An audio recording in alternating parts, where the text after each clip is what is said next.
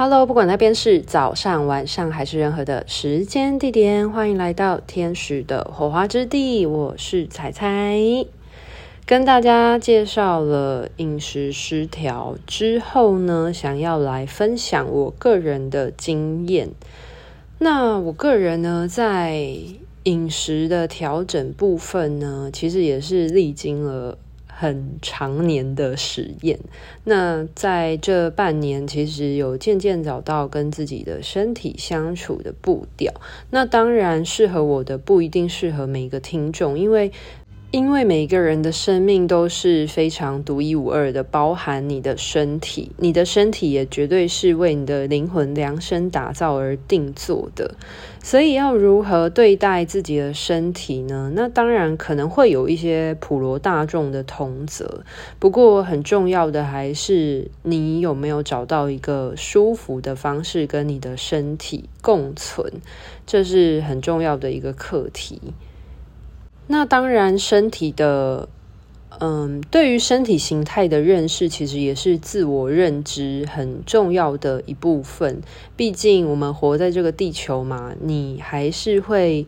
每个人都会有自己的长相、样貌、身形啊等等的。那我自己分享一下我个人的经验好了，因为。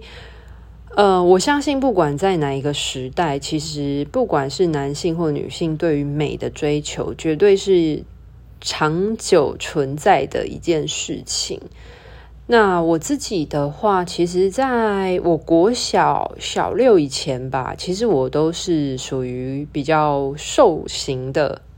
没有到非常瘦，可是基本上就是很匀称、很标准的身形，是那种大家看到不会觉得胖，但是也不会觉得过瘦，就是那种很健康体型的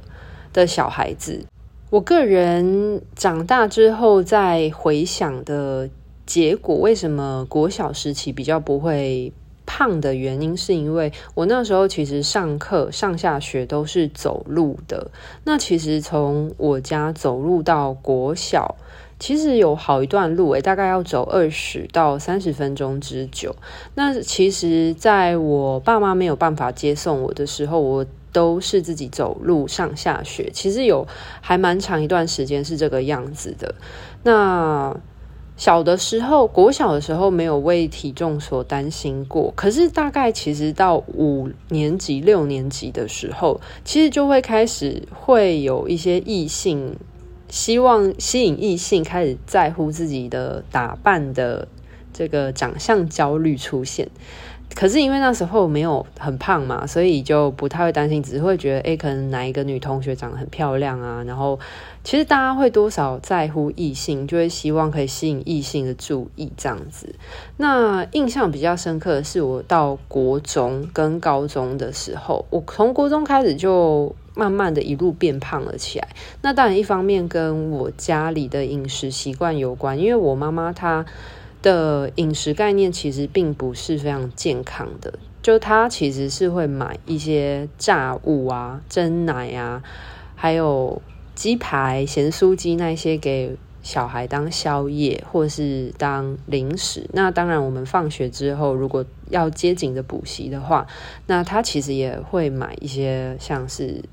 葱油饼或者是车轮饼等等，大家现在都很知道的一些。高油高钠的小吃，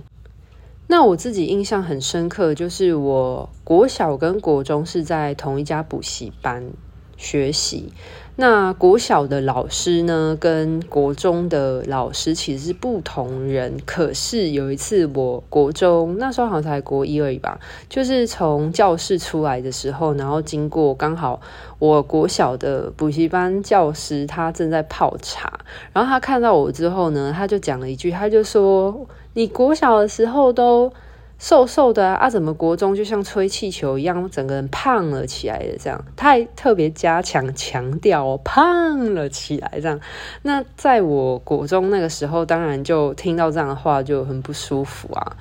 其实真的会觉得关你屁事，可是。其实，在青少年时期，本来就会很在乎别人对自己的外貌或者是身形的评论。那那时候不喜欢归不喜欢，可是我自己自觉我没有到很胖，所以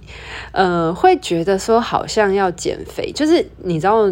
很多女生永远口中都一定会嚷嚷的要减肥这件事情，可是实际有没有做出真的是减肥的行为举止，有时候又是另外一回事。所以那时候会觉得说，哦，自己应该想要再瘦一点点，可是，在饮食上完全都没有任何的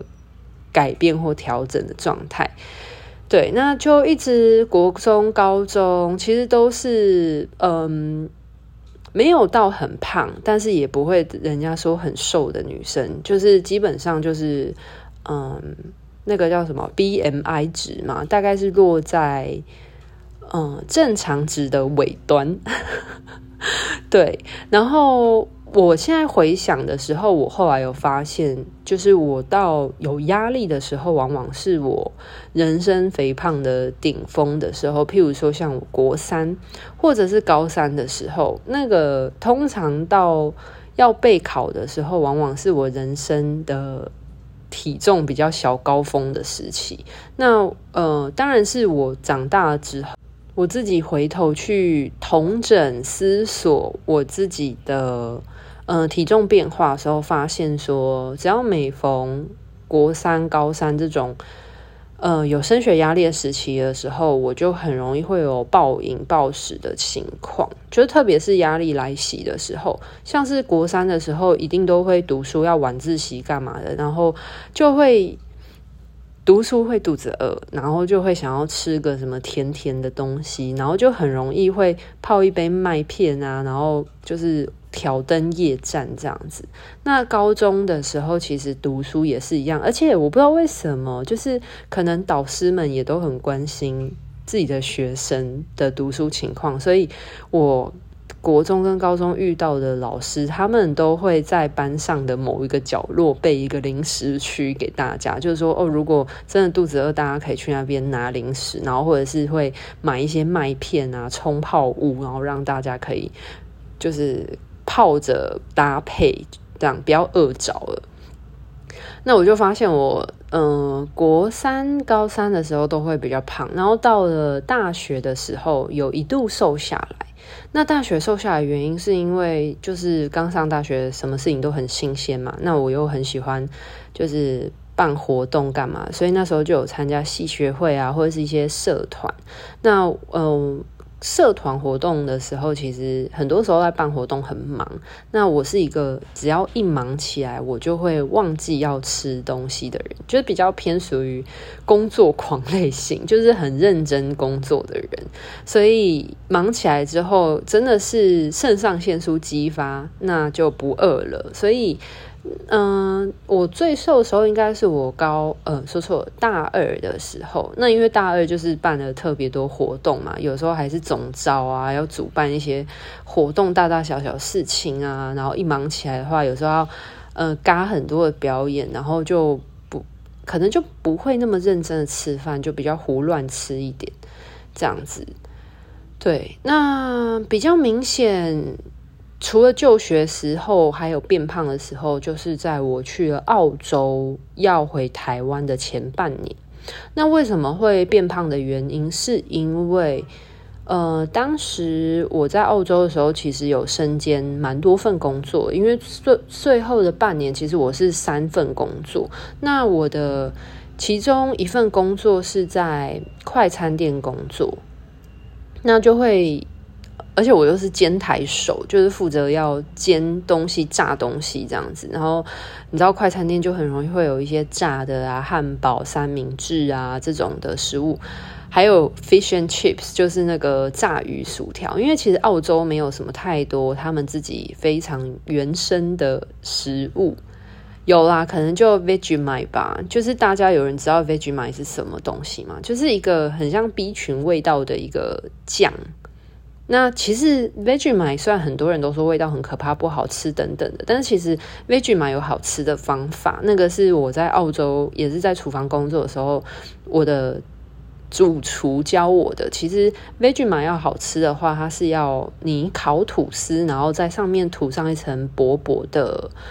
cream cheese。然后再涂薄薄的一层的 Vegemite，其实会很香。他说那个 Vegemite 跟那个一点点 cream cheese 那种奶奶的味道融合在一起的时候，会变成一种很协调味道，就会蛮好吃的。然后我有曾经试过，因为之前我每次闻的时候，我就会觉得呃，就敬而远之。但是我们大厨其实有跟我说，Vegemite 它是有好吃的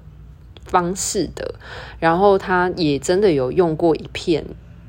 那个 cream cheese 的 Vegemite 吐司给我吃，因为就真的有打破我对 Vegemite 这个食物的印象。好，这个题外话了，我们拉回来。那我自己为什么最后半年会胖原因，就是我在快餐店工作嘛。那那时候为了要省钱存钱，其实餐厅有时候。结束的时候，一定会有一些要淘汰掉的食物。那其实淘汰掉的食物，我们员工是可以拿回去吃的。所以我。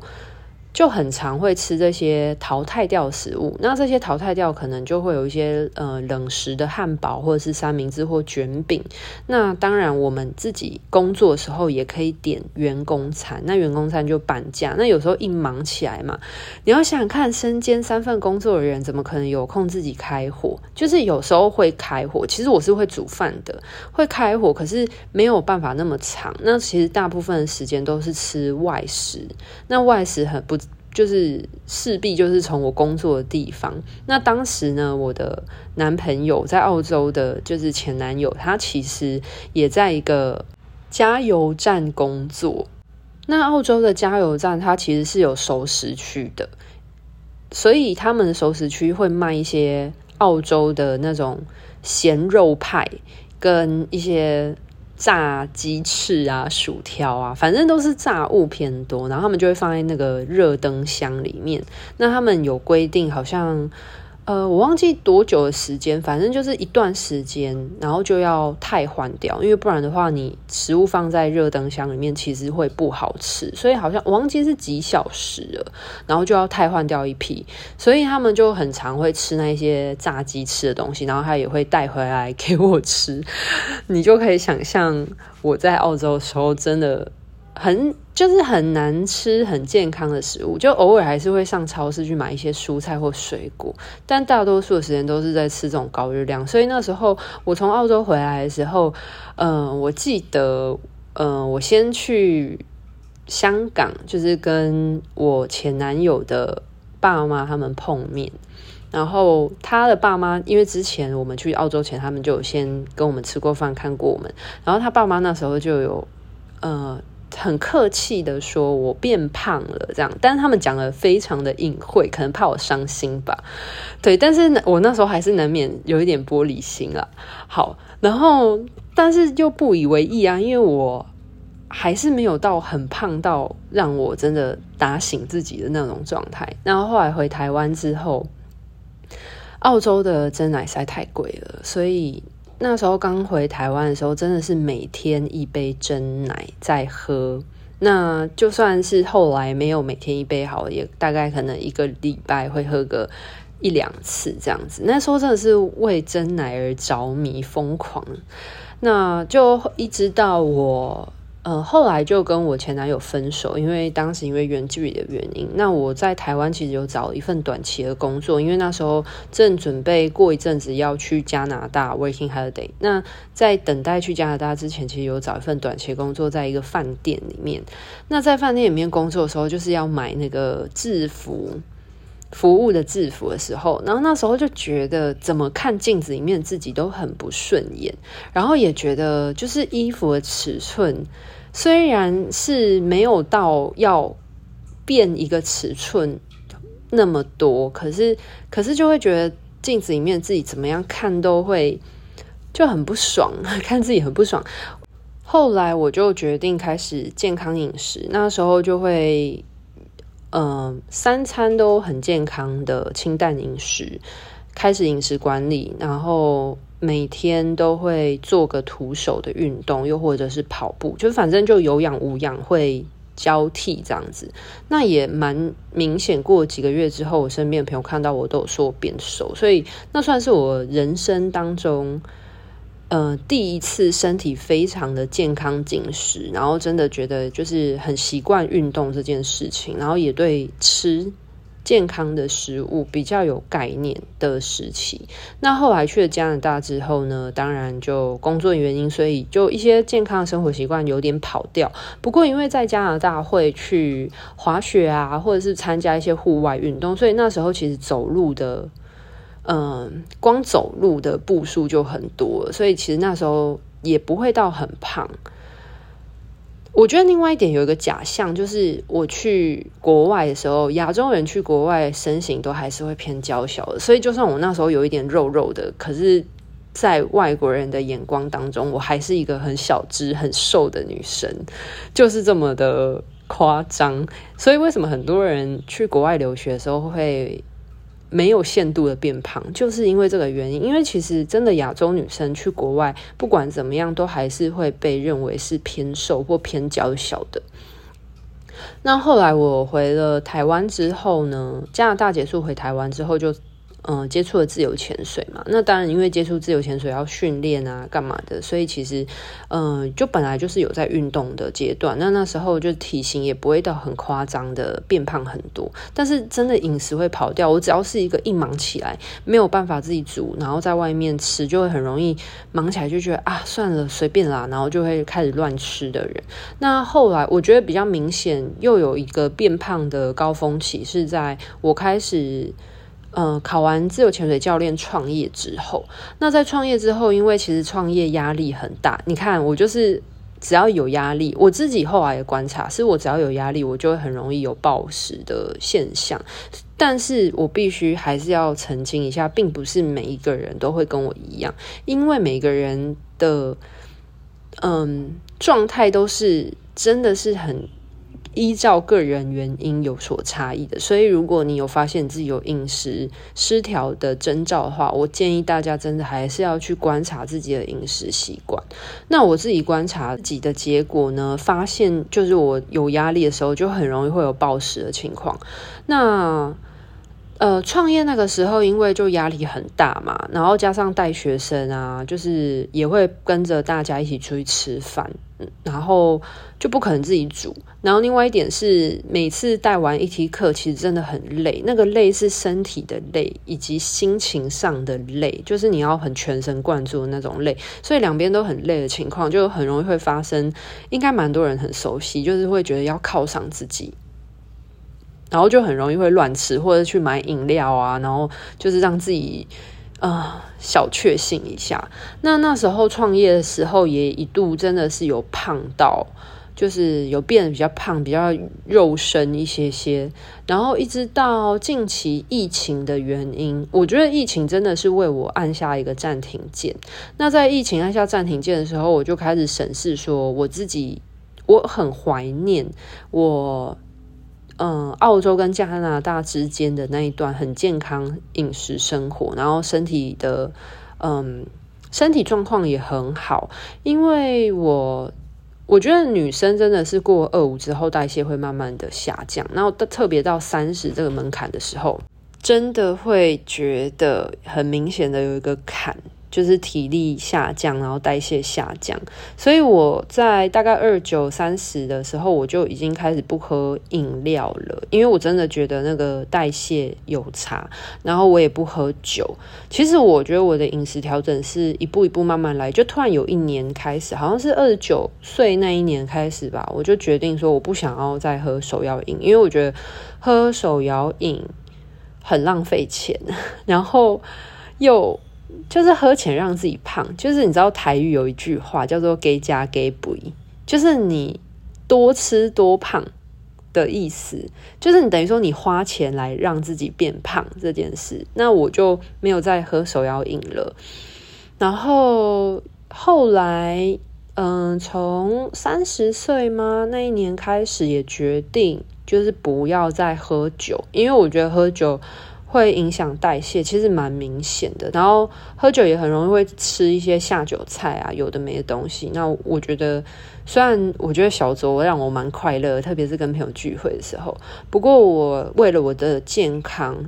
我会舍弃这件事情。那为什么会在疫情的时候让我认真的思考，觉得说我想要开始为自己的身体健康去负责，唤醒我对于身体健康饮食调整这个意识的原因，是因为疫情期间真的看到太多的人的身体情况。那特别是我自己的家人，就是我从我家人的部分真的感觉到，哦，我爸妈他们老了，然后人到一定年纪之后，你的身体使用到一个程度，其实它本来就会衰老退化，这是很正常的。可是我就一直在思考说，我自己如果到了六十岁、七十岁的时候，我想要拥有什么样的身体？我就在问我自己这个问题。那我我不想要我自己可能六十岁、七十岁的时候，我的身体已经呈现一个很很退化很严重，或者是消耗消磨的很严重的状态。因为年轻的时候有大把本钱嘛，所以。就是我年轻也会觉得我很年轻，我可以挥霍。可是我到三十的时候，很明显感觉到代谢下降的时候，我也会在思考说，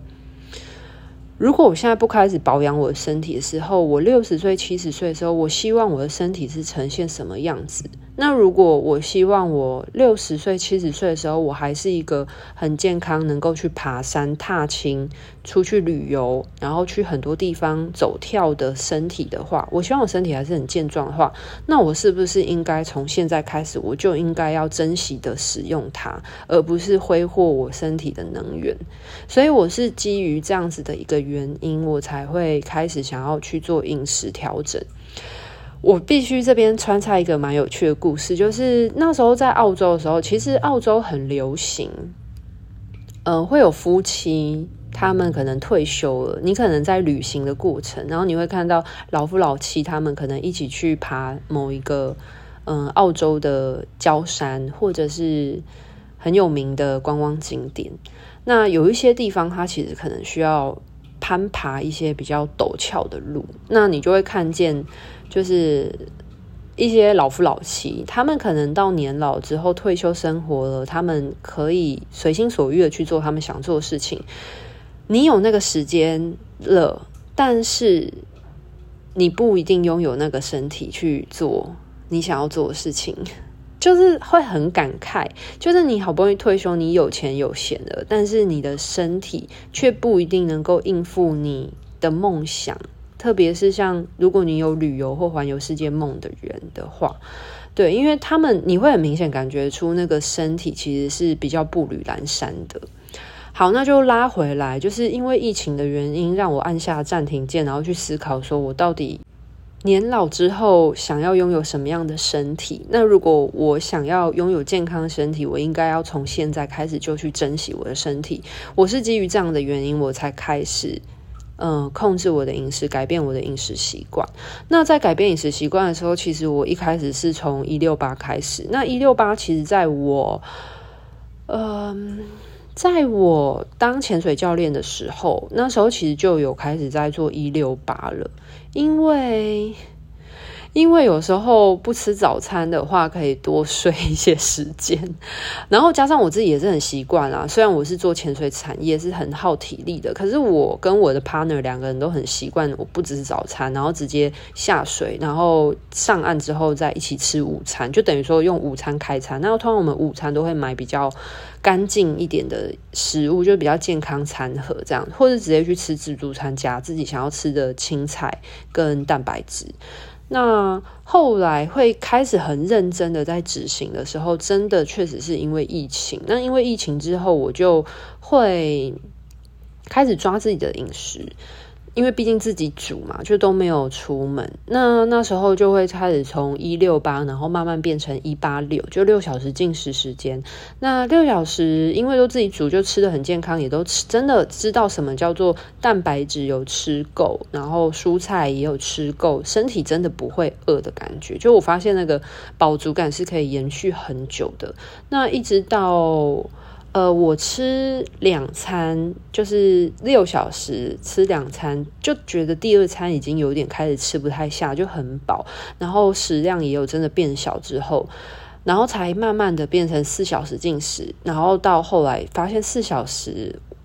我吃完第一餐，然后到四小时内要吃第二餐，我真的。吃不下，就是吃很少，那我就觉得不要为了吃而吃，所以后来我就才慢慢渐进式的变成了一日一餐，就是我我现在是一日一餐的饮食习惯，但是我并不是一开始就一日一餐这么极端，而是真的是顺着我身体的声音进入一日一餐。但是我想要提到关于饮食失调这件事情，我也有发生过。那我今天就是在分享这个部分，就是我自己有意识到我暴食的情况的话，当当然，我前面有讲到第一点是，我自己有发现，我压力大的时候会一直想要忍不住的吃个什么东西，来有一个口腔上的刺激，达到一种愉悦的感受。我自己的观察是，就是我自己抽丝剥茧，我自己的个人感受是这样子。因为我在焦虑、有压力大的时候，那个感觉是不舒服的。那吃其实是人非常原始的一个生存动机。在吃东西的时候，其实你本来就会获得口腔上的刺激，以及吞咽的满足、进食的愉悦。那我发现说，我自己在压力大、焦虑的时候，我会想要透过吃东西的这个愉悦感，去覆盖掉我大脑一直散发出来很焦虑的这个讯息。所以我这是为什么我自己有发现说，我自己压力大的时候会吃。那当我有发现这件事情的时候，其实我就会去，当我想吃的时候。我会去感觉是因为我真的肚子饿，还是因为我有压力、情绪的原因，所以我想要吃东西去宣泄。这个是我自己的发现啊。那我想要讲到的另外一个，我后来在进行饮食控制发生的另外一个暴食的点，是来自于我不是有提到我后来慢慢变一日一餐吗？那在一日一餐的时候，我。对自己身体的敏感度是有拉高的，这一点其实我蛮推荐大家可以去。如果你是对于断食、轻断食有兴趣的话，其实你是可以去多上网看一些资讯的。那我自己本身我是做很多研究，那有一个频道我是很推荐大家看，叫做宋燕仁医生，就是他是一个糖尿病的医生。他的频道里面讲了非常多关于断食的，还嗯还有二一健康餐盘的理念。我觉得如果你有相关饮食控制，你是为了自己的健康，希望可以呃改变自己的身体状态。嗯，不一定是只有减重的人才可以看，但是我真的很推荐宋晏仁医师的频道。那你可以去多了解，因为健康真的是一个灵魂生存在地球的本钱。因为你没有了身体，你就是灵魂，你你就不是人啊，那你就不能在地球有所创造、发挥、拓展。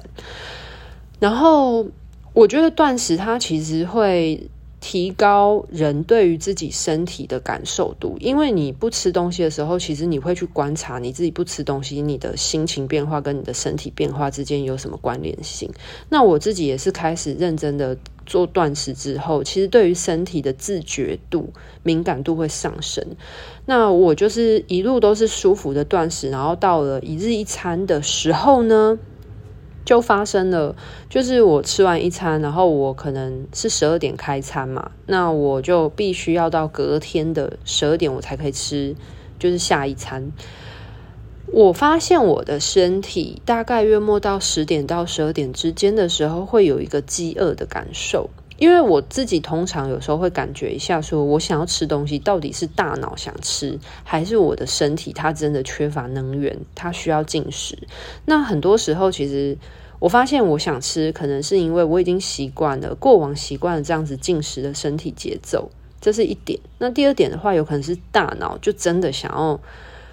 散发出想要吃东西的讯号。但是我发现我可能打嗝的时候，我可能在八点多、六点多、八点多，甚至有时候到九点，我打嗝的时候，其实我的胃还是有食物的味道，所以你就会知道说。嗯、呃，食物在我们身体里面真的停留很久，消化时间其实是很出乎我的意料之外的。那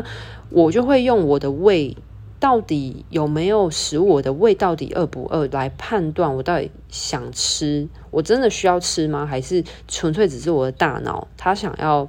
就是透过吃这件事情来获得满足跟刺激、快乐的感受。所以。就是我渐渐可以跟我身体共处之后，我进入一日一餐的时候，还是会有一个不适应的状态。那我在我觉得最明显的是头一个礼拜吧，然后头一个礼拜的时候，那时候会发现大概到十点到晚上十点到十二点之间，其实是最难熬的。那那个时候，我其实会担心，我吃完了唯一一餐之后，我就要维持很久的时间不能吃东西，所以我就有。那个过渡期有小小的陷入一点点暴食的情况，就是我会吃到很撑很撑的，但是我还是会好担心我的蛋白质是不是吃不够，然后会不会我到晚上很晚的时候我又会肚子饿，但是我又不能吃，就是我要度过那个不舒服的感觉，我会为这件事情有点焦虑。那当我开始焦虑的时候，我可能就会有一些透过饮食之类的这种。很明显的起伏又会发生啊，所以我自己后来有发现这件事情之后，我就接纳，我就告诉我自己说，确实从四小时进食进入到一日一餐，它本来就需要一个过渡期。就是我自己有发现我暴食、轻微暴食的情况的时候，我其实那时候就有拉自己一把。但是我不得不说，我能够当时及时的拉自己一把，真的是因为我对我自己的身体还有心理状态是理解度是够深的。所以我就告诉我自己说，就是接纳这样的事情。我就告诉我自己说，如果假设我进入一日一餐会觉得有不适感的话，那我给我自己多一点弹性的空间，就可能我可以变成恢复成可能四小时的开餐时间，或者是缩减成三小时，就我不要给我自己那么硬性的要求，那么大的压力。然后以及如果我真的到深夜，就可能譬如说十点多、十一点多，我真的真的很饿的话，那我可能就吃一点点，吃一颗水煮蛋，或吃一个小小的东西，来帮助我自己度过那个不舒服的阶段，或者是缩短它的比例。就譬如说我可能嗯、三天就一日一餐，可是我可能有几天的时间，我可以调整成可能四小时进食。那当然，当我接纳了自己的这个状态之后，其实心情放松很多之后，我觉得反而那个晚上就是会很担心、焦虑、肚子饿这件事情，其实就压力就释放很多了。然后我就发现说，其实就是十点到十二点这段时间是比较难熬的。那我就会尽量多喝水，然后以及早一点睡，因为我发现只要我。就是过那个时间点，然后到了晚上睡眠，隔天早上起来，我发现我断食真的是时间只要一拉长，你的身体开始启动去使用你的体脂转换能量的时候，真的一点都不饿诶。所以我只要每次早上醒来，早上做事情精神都很好，还可以去上瑜伽课，然后做一些运动啊等等的，就是都不会想要吃，不会到很饿很饿。好。那所以回来到我如何度过，就是我觉得要知道自己发生什么事情很重要，然后你的心情跟你的你的心情如何影响到你的行为。然后去从你的行为去了解自己嘛，然后试着去保有一些弹性，告诉自己，就是因为很多人会有饮食失调的原因，是因为有时候太强硬或强行的要求的时候，造成心理很大的压力。那那个压力有时候反而是一种反扑，就是会让你越知道不能做、不能做、不能做、不能做，可是当你忍到一定程度的时候，它就会爆炸了。那其实有时候你给自己一点点弹性的时候，或许对你、你的、你的饮食控制没有那么完全的严谨之下，可是你还是在试着往健康的方向发展，只是你没有走那么快而已。那有时候其实就是身体的步调跟你心理的步调不一致，那你要如何去调节自己？心理的跟生理之间的步调是很重要的一件事情。然后我就是因为调整了自己的步调之后，反而让自己觉得轻松舒服了。之后大概过一周到两周之间的时候，其实我的身体就进入了那个习惯的状态。就现在就是一日一餐都觉得很适应、很舒服。然后甚至我有时候会二十四小时断食。然后像我，嗯、呃，这几天做了一个四十八小时的断食，就是呃两天不吃东西这样子，四十八小时断食，然后也都非常的顺利，而且一点饥饿感都没有，所以我可能就慢慢的吧，会聆听自己身体的声音，可能再去慢慢的拉长断食的时间。那当然，我不知道听众们对于断食的理解度高不高啊？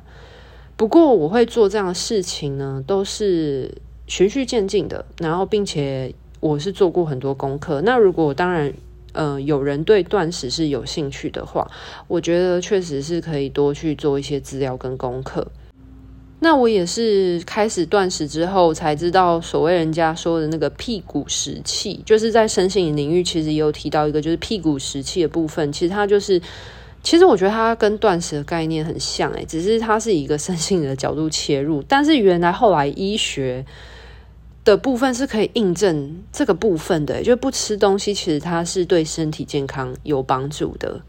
好，但是我不讲太多，因为我觉得如果你真的有兴趣的话，你可以自己上网去查一些断食的资讯。因为，呃，我建议大家还是需要具备有一定的健康跟相对的概念之后再去执行这件事情。只是我个人纯粹分享说，我在断食。获得的收获就是，我觉得对身体的敏感度提高非常的多，而且整个人真的有精神很多。然后我也确实感觉出自己的身体真的在往健康的那条路上走。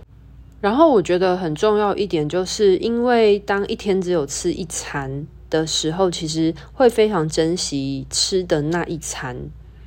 所以会注重说自己的营养素有没有吃足够。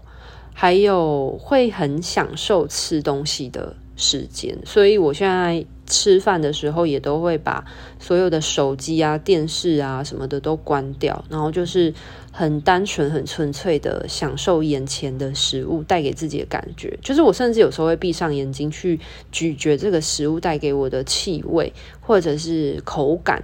带给我的刺激，然后我觉得那个是很满足的。然后我也是。呃，一直到这半年，然后断食搭配健康饮食，渐渐有一些心得跟收获之后，真的知道什么叫做身体是来滋养人的身体的这件事情。然后就是吃的时候会很感谢这些食物，不管是蔬菜还是任何的肉蛋白质的来源，就是会很享受它们，然后真的很谢谢他们，然后全然的感谢他们，然后不去浪费食物。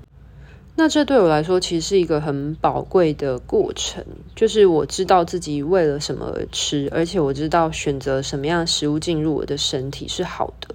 那当然，因为吃的食物种类变得比较少了嘛，所以也很明确的可以感觉出自己吃哪一些食物容易有胀气，或者是不舒服，或者是有可能会引起发炎反应的食物。如果你每天吃三餐或更多餐的时候，其实你的身体放进了很多食物进来的时候，其实你对某一些食物是有过敏反应或者是发炎反应的时候，其实你会不知道自己到底是吃了什么原因，除非这个东西它的发炎反应是很严重、很明显的。那我自己是个人觉得，我非常的享受跟满足现在的饮食方式，而且我不得不说，我觉得断食真的超省钱的，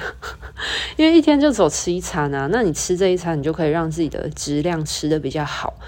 但是因为只有一餐，所以整体的餐费品质会拉高。但是餐费或许有一些人会差不多啊，但是因为毕竟我就是吃一天只吃一餐，所以我一天的餐费大概落在一百二到一百五左右，我就可以获得一个非常满足的一餐。那这就是我今天想要跟大家分享我的个人经验啊。那因为有前面讲我自己的。忽胖忽瘦时，就是我嗯不太知道自己怎么样寻找适合自己的饮食之前所发生的事情。那也有分享说我如何一路慢慢的找到适合自己的饮食模式跟食物进入到自己的身体。所以我现在对我自己的饮食是真的很满足，也觉得很快乐，就觉得很幸福。怎么能够找到一个？真的跟身体和平共处的方式，然后也觉得自己的身体正在变得健康结实。对啊，好，那希望大家也都可以找到一个跟自己身体和平共处的方法，因为身体是我们在地球的好伙伴，所以你要好好的照顾它，你才有办法长久的跟它相处，持续的使用它，在地球创造很多不可思议的生命经验。那今天的分享就到这边告一个段落喽，拜拜。